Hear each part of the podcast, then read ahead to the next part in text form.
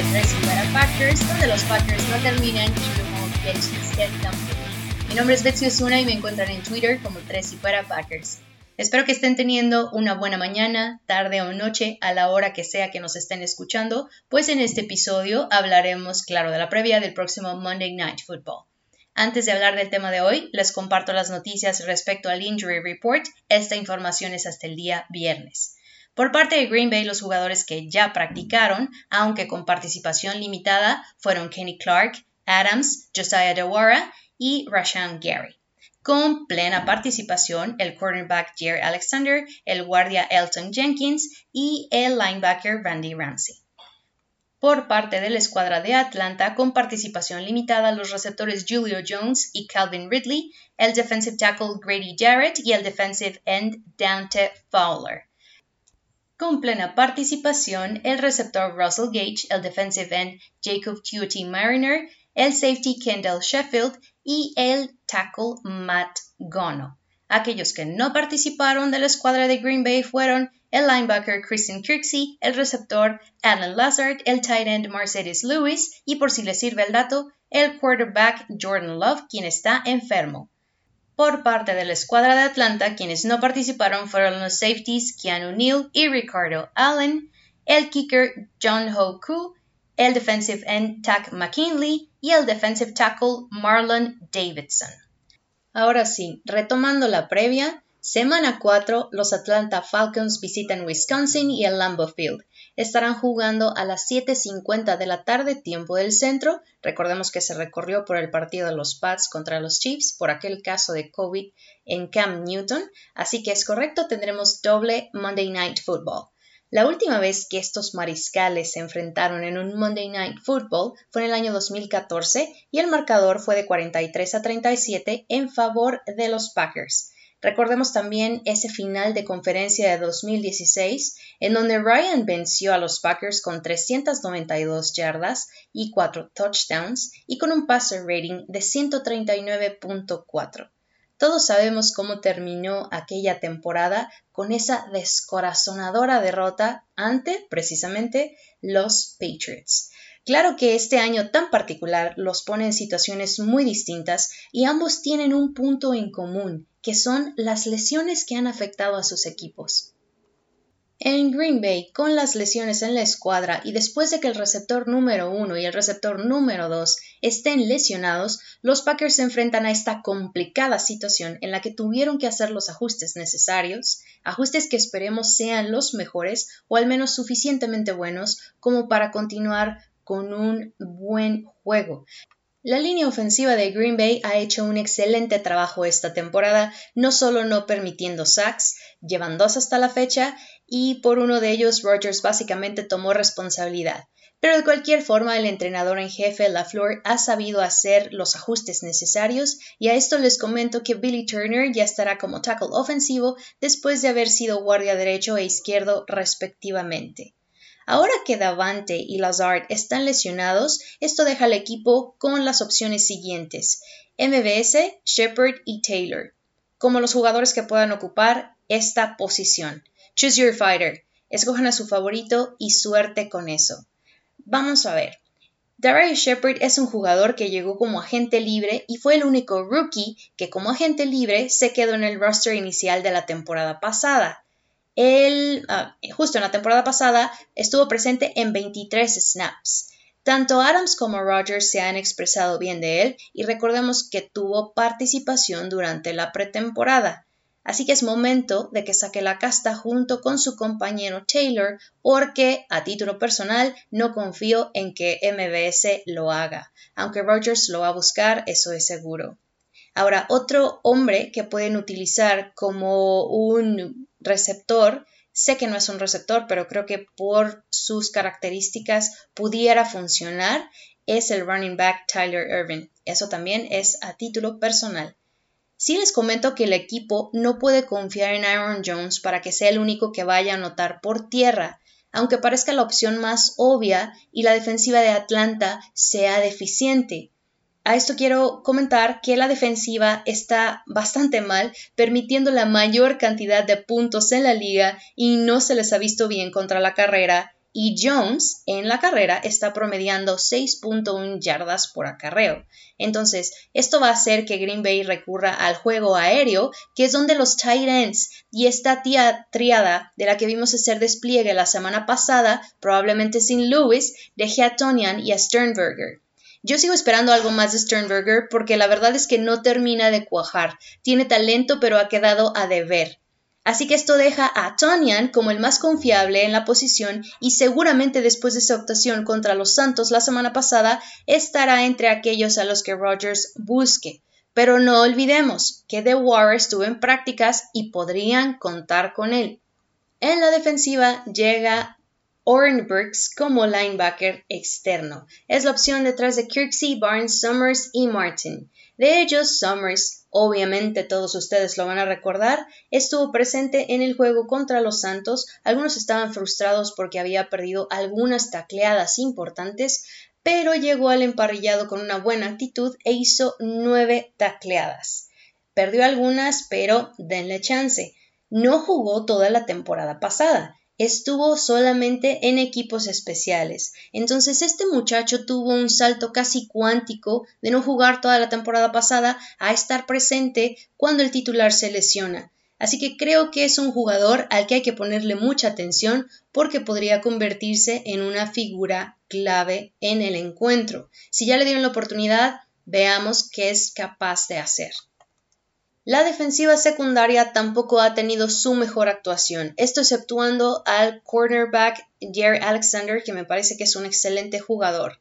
Me refiero exclusivamente a King y a los safeties. Los safeties Savage no termina de taclear bien y Amos pues no se le ha visto en su mejor forma. Ese es un punto débil del cual Atlanta seguramente se va a aprovechar porque son muy adeptos al pase profundo. Y hablando de Atlanta, con los receptores Calvin Ridley y Julio Jones con participación limitada en entrenamiento y con los defensive ends uh, Fowler y McKinley, bueno, son muchas lesiones para una ofensiva de los Falcons que va a estar hambrienta de su primer triunfo de temporada. Si Julio Jones llega a jugar, de cualquier forma no estará al 100% y es donde creo que la defensiva de Green Bay, después de lo que pasó con Camara la semana pasada, asumo que han estado atendiendo esos errores en el tacleo y no se pueden dar el lujo de volver a pasar por semejante escena otra vez, menos con un Jones lesionado. Si lo hacen sería verdaderamente vergonzoso. Sería interesante ver a Alexander trayendo en jaque a Jones o a Calvin si es que juega también. Aunque el equipo podría ir por cobertura de Alexander con Ridley y de King con Jones por cuestiones de estaturas. King, por favor, hazlo bien esta vez, porque Julio puede correr y puede correr bastante bien. Ahora, ¿qué pasa si Jones y Ridley no juegan? Bueno, no se preocupen, hay otro nombre que viene a mención, es la próxima opción, estoy hablando de Todd Gurley. Si bien no se le ha visto en su mejor nivel, al menos no como ese Gurley que jugaba con los Rams y era imparable, que me hizo ganar mi fantasy ese año, por cierto, gracias. Pero es un tipo grande y da trabajito derribarlo.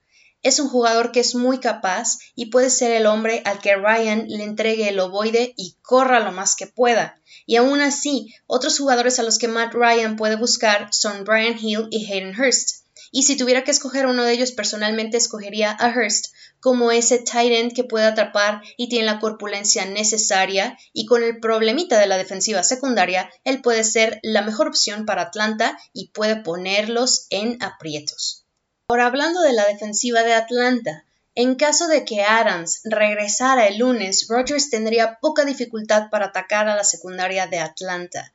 Un jugador al que echarle un ojo si es que juega puede ser Dante Fowler, que viene de jugar con Los Ángeles. Claro que sus números esta temporada no han sido para nada imponentes, pero puede que llegue a la línea ofensiva buscando un sack.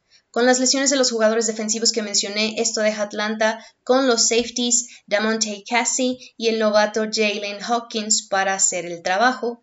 Pero la defensiva de los Falcons está bastante mal, muchísimo más mal que la de Green Bay. De hecho, no sé si sería justo hacer una comparación, pero se han visto muy mal. Ahora, si hablamos de su ofensiva, esto es una cosa distinta. Ryan ha mantenido un buen estándar en juegos anteriores, ha hecho 961 yardas para 7 touchdowns y ha sido interceptado dos veces, pero sus mejores armas ofensivas están lesionadas. Ya se los mencionaba, Jones no está del todo recuperado y para empeorar el escenario, Ridley, que tiene el segundo lugar en la NFL con 349 yardas para recepción, 4 touchdowns, buenos números, bastante, bastante buenos números diría, está cuestionable y tampoco se ha determinado si Russell Gage está listo para ingresar después del protocolo de conmoción. Así que el Titan Hurst es el cuarto líder en recepciones, lleva 9 para 111 yardas y 2 touchdowns,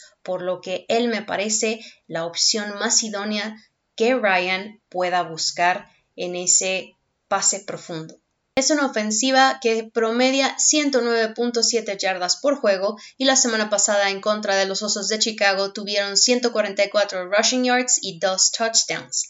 A Gurley se le vio bien, tuvo 80 yardas para 14 acarreos, en tanto que su compañero Brian Hill tuvo 58 yardas, 9 acarreos y una anotación. La defensiva de Atlanta es otra historia, como ya les comenté, es la peor de la liga han permitido muchísimas yardas por juego, han permitido también 9 touchdowns y 15 jugadas de pase de 20 yardas o más. La ofensiva de Green Bay promedia 171.7 yardas por juego y Aaron Jones ostenta el segundo lugar con 303 rushing yards y 4 anotaciones por tierra.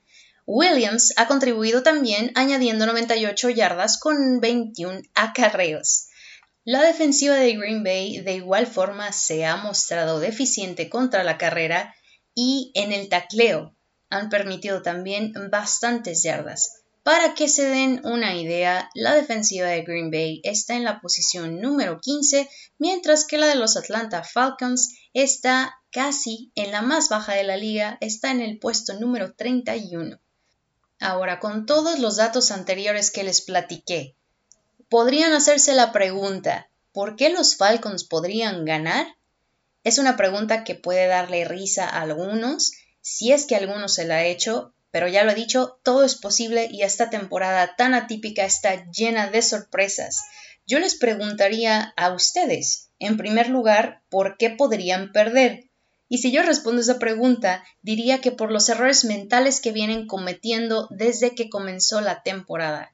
Es un equipo que se ha puesto adelante por diferencia de 15 puntos o más en el último cuarto, que han hecho casi 500 yardas en un juego y lo pierden.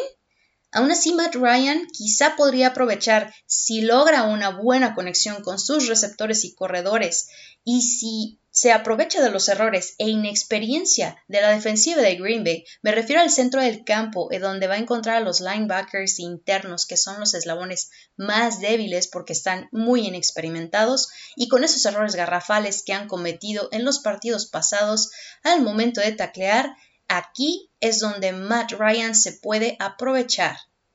Y si nos preguntáramos por qué los Falcons podrían perder, porque se han vuelto especialistas en perder. Suena sarcástico, disculpen si suena así, pero hay mucha realidad en ello. Durante el último cuarto y más crucialmente durante los últimos minutos, los partidos se les han ido como arena de las manos. Matt Ryan es un quarterback que se ha entrenado en enfrentar varias veces la decepción. Si no me creen, recuerden el Super Bowl del 2016 pero pueden perder porque su defensiva se ha visto terrible, aún peor, ya sabemos que la de Green Bay, y han perdido piezas claves ofensivas. Sus cornerbacks y sus safeties combinados fueron el tercer peor equipo en cobertura hace tan solo una temporada. Otra razón es porque sus errores mentales les, les, están costando muy caro. No han capitalizado las oportunidades doradas que les hubieran dado la victoria en los juegos anteriores. Ellos deberían de ir 2 a 1 y no 3 a 0. Esa patada corta que dejaron flotar en el partido contra los Cowboys es la clase de errores mentales y técnicos a los que me refiero. De ir por lo menos dos anotaciones adelante en el marcador y perder el partido de esa forma, qué forma tan frustrante de dejar ir un partido. ¿Por qué los Packers podrían perder? Porque la defensiva no muestre un buen desempeño, repitan errores y permitan que les corran, o bien que la defensiva secundaria no esté a la altura si es que Atlanta opta por el juego aéreo e inclusive el terrestre. Les recuerdo que si Jones y Ridley están sanos, pueden llegar a hacer daño a la defensiva de los Packers. Este par unió fuerzas anteriormente en un juego contra Seattle y obtuvieron 287 yardas, 18 recepciones y 2 touchdowns. Imagínense lo que les pueden hacer a una defensiva de Green Bay que no está preparada para este tipo de corredores. Y si se están preguntando por qué los Packers podrían ganar, es muy sencillo por todas las estadísticas que les he compartido anteriormente y porque están invictos. Hay quienes dirán que la tuvieron muy fácil en contra de los vikingos, los leones y que con los santos también debido a la pérdida de uno de sus mejores hombres. Sin embargo, los números no mienten. Les he compartido ya las estadísticas en los episodios anteriores. La ofensiva tiene la mayor cantidad de puntos en la liga, promediando 40 puntos por juego. A Aaron Rodgers se le ha visto en un excelente nivel como aquel jugador de antaño, preciso Ahora lance el ovoide sin preferencias y hace partícipes a toda su ofensiva y procura ser equitativo, y también le queda gasolina en las piernas para correr por si fuese necesario. Se han tenido dos sacks y los penalties en la línea han sido mínimos. El esquema del coach LaFleur está funcionando hasta ahora. Mucho play action, tienen 113 puntos anotados en los tres juegos anteriores, solo han tenido un 3 y fuera y 6 posiciones en la zona roja que no resultaron en anotaciones. Si eso no es una ofensiva productiva, señoras y señores, no sé qué es.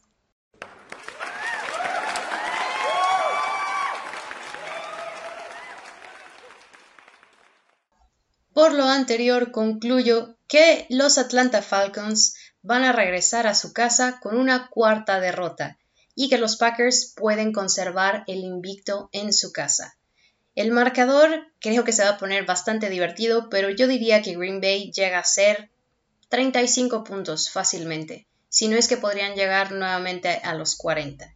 No creo que Matt Ryan se vaya sin dar batalla, pero diría que el marcador puede quedar unos 24 a 35. Vayamos con eso. Y bueno, esto ha sido todo por el episodio de hoy. Les doy las gracias por haberme acompañado. Espero que les haya gustado. Por favor, déjenme algún comentario en redes sociales. Ya saben que pueden seguirme en Tres y Fuera Packers y en mi cuenta personal en SheSaidGB. C-H-E-E-S-E-S-A-I-D-G-B por ahí también los espero. Pueden dejarme algún comentario, algún review, será muy apreciado y agradecido en alguna de las plataformas de su preferencia. Y si recuerdan, o para aquellos que escucharon la previa anterior contra los Santos, les dije que en lugar de despedirlos con la canción tradicional de Go Pack Go, nos vamos a despedir en todas las previas con una canción dedicada al equipo rival, ya sea de una banda o de un artista local y en esta ocasión les traigo una artista llamada Gladys Knight.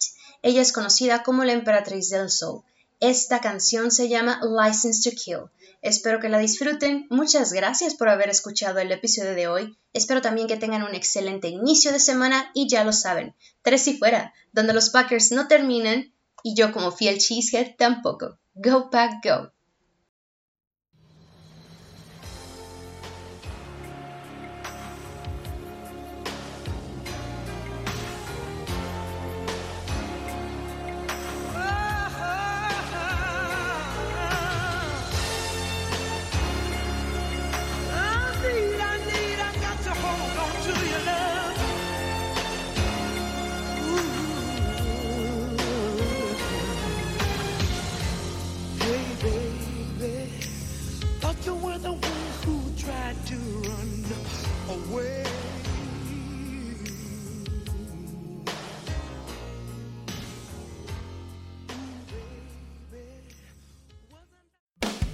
Hola, soy Rudy Jacinto, creador de Tres y Fuera. Si te gustó el programa de hoy, suscríbete a este y otros podcasts de la familia Tres y Fuera.